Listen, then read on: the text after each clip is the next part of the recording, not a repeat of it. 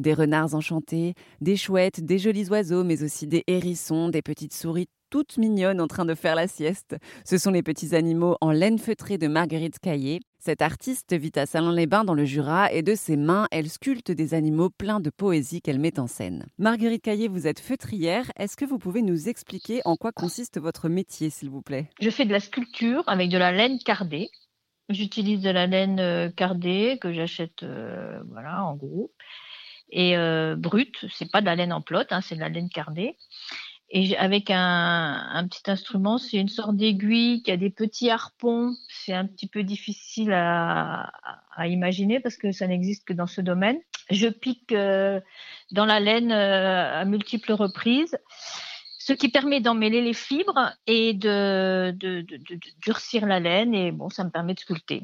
En fait, euh, dans la nature, comme partout, c'est que des creux et des bosses. Donc, je fais des bosses et des creux. Et tout est fait uniquement euh, en sculptant en piquant et en sculptant. Il n'y a rien de, a, dans ce que je fais, il n'y a rien de collé, il n'y a rien de cousu. Ce n'est que, que, que piqué. Est-ce que c'est courant qu'on puisse sculpter avec, en quelque sorte, de la matière style tissu voilà, c'est de la sculpture, parce que c'est vrai que quand je dis que je fais des animaux en laine feutrée, euh, les gens s'imaginent que je tricote ou que je crochette, etc. Ça n'a rien à voir. C'est la laine brute et, j'en fais de la sculpture. Euh, parce que ça, ça durcit, ça raffermit, donc je peux donner les formes que je veux en trois dimensions. Et courant, je sais pas, euh, de la sculpture en tissu, j'ai déjà vu, mais c'était plutôt des choses qui sont cousus. Euh, moi, je connais pas d'autre chose que ce que, que la laine feutrée euh, sculptée. J'ai vu que votre univers est, très doux, très poétique. J'ai vu beaucoup de petits animaux mignons, comme des petites souris euh, que vous créez en laine feutrée. Oui, oui. ça c'est aussi mon, mon domaine. Ouais. Je m'inspire essentiellement de la nature, donc c'est vrai que je fais beaucoup d'oiseaux. Euh, des, chouettes, des oiseaux. Je fais aussi des fois des, des petits mammifères, euh, des fouines. Euh, mais c'est essentiellement quand même les oiseaux qui me passionnent et j'adore observer les oiseaux. Donc je suis très contente de, pouvoir essayer de les reproduire au plus, près de la réalité.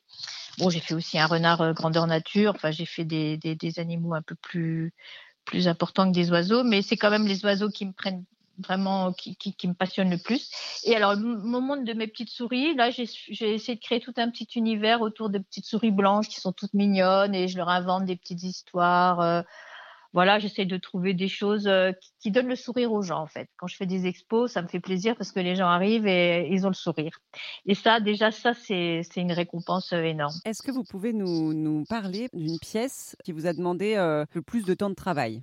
Ah bah, c'est le renard. Hein. J'ai un renard grandeur nature. Euh, ça a été le renard euh, du confinement. je l'ai fait pendant le confinement.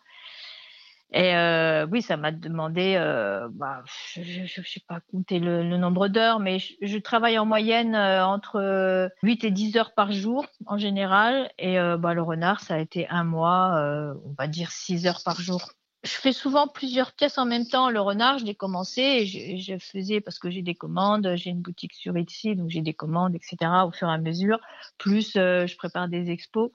Donc, euh, c'est difficile à évaluer le nombre d'heures, mais euh, c'est un bon mois de travail euh, de piquage, quoi. Et puis c'est hyper intéressant parce qu'on essaye de créer, euh, pour, pour, faire un animal comme ça, je fais une structure quand même déjà en fil de fer au départ et je tourne la laine autour et je pique et euh, voilà. Donc il faut le, il il faut le visualiser, il faut l'imaginer déjà et puis euh, voilà, c'est quand on sculpte, c'est ça, on, on, visualise sa pièce euh, terminée dans la masse, on, on la voit quoi. Où est-ce qu'il se trouve actuellement? Bah Là, en ce moment, j'expose euh, dans une galerie euh, d'artisans d'art euh, à Salins-les-Bains, dans le Jura. Il m'accompagne dans toutes mes expos. En fait, j'ai hésité plusieurs fois à le vendre, mais le, le problème, c'est que c'est déterminer un prix par rapport au, au nombre d'heures de travail j'ai décidé de le garder. Quoi. J'essaye d'être toujours abordable dans mes, dans mes prix. Euh, c'est sûr que si je calculais, si je faisais mes prix de vente en fonction du nombre d'heures, ça serait beaucoup trop cher. Et moi, l'objectif, c'est quand même de pouvoir vendre pour pouvoir me fournir de la matière première et surtout continuer. J'ai pas envie de m'arrêter. Quoi. C'est vraiment, euh, c'est un besoin que j'ai de, de, créer. Ces petits animaux, euh, alors ce ne sont pas des jouets, mais c'est plutôt de la décoration, par exemple pour une chambre d'enfant? Tout à fait, bah, pour une chambre d'enfant ou pour, euh, pour adultes. Des petites souris, euh, c'est vrai que j'ai des petites souris qui sont posées sur des nuages, euh, qui, petit en dessous, comme ça. Ça, c'est très joli pour les décorations de chambre d'enfant. On peut mettre ça dans une chambre d'enfant ou ailleurs. Hein. J'en vends pour tout le monde. Ce ne sont pas des jouets, c'est sûr. C'est pas du tout homologué. C'est pas fragile plus que ça parce que c'est très léger, c'est super condensé. Mais euh, bon, les yeux, je les colle. Les petits becs, je les fais en pâte polymère, je les colle. Donc c'est pas c'est quand même dangereux, moi je trouve, pour les petits enfants. Ils pourraient arracher les yeux ou les voilà. C'est pas des jouets, hmm. mais ce sont des objets de décoration. Est-ce que vous connaissez un peu l'histoire de la laine feutrée? Est-ce que c'est un art qui remonte à plusieurs dizaines d'années? Oh bah même plusieurs centaines d'années. Je pense que depuis depuis toujours ça a dû exister. Alors c'est vrai que j'ai pas l'historique exact de, comment ça a commencé, mais je suis persuadée que les bergers devaient s'amuser à essayer de créer des, des, choses avec la laine. Alors, il existe, et ça c'est très très répandu, la laine feutrée à l'eau. Donc, c'est la même matière au départ, c'est de la laine cardée.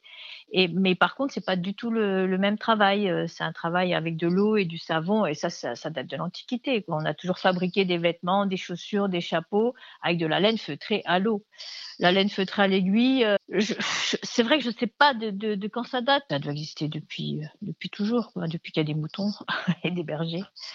Parce que la laine, voilà, ça, pas la gaspiller, devait s'amuser peut-être à fabriquer des petits objets, quoi, des petits jouets, des petites choses comme ça.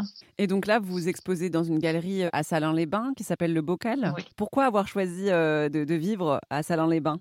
Ça faisait peu de temps que j'ai découvert la laine feutrée, que j'avais commencé à fabriquer des petites choses. Et euh, j'ai fait une première expo et j'ai rencontré des gens de Salins qui, à ce moment-là, un an ou deux après, m'ont proposé de venir exposer parce qu'ils avaient ouvert une galerie d'artisans. Donc moi, j'habitais à Besançon et j'avais, euh, je faisais très très peu euh, de, enfin, ça restait très confidentiel, ça restait chez moi. Ce que je faisais, c'était pour moi, c'était pour offrir.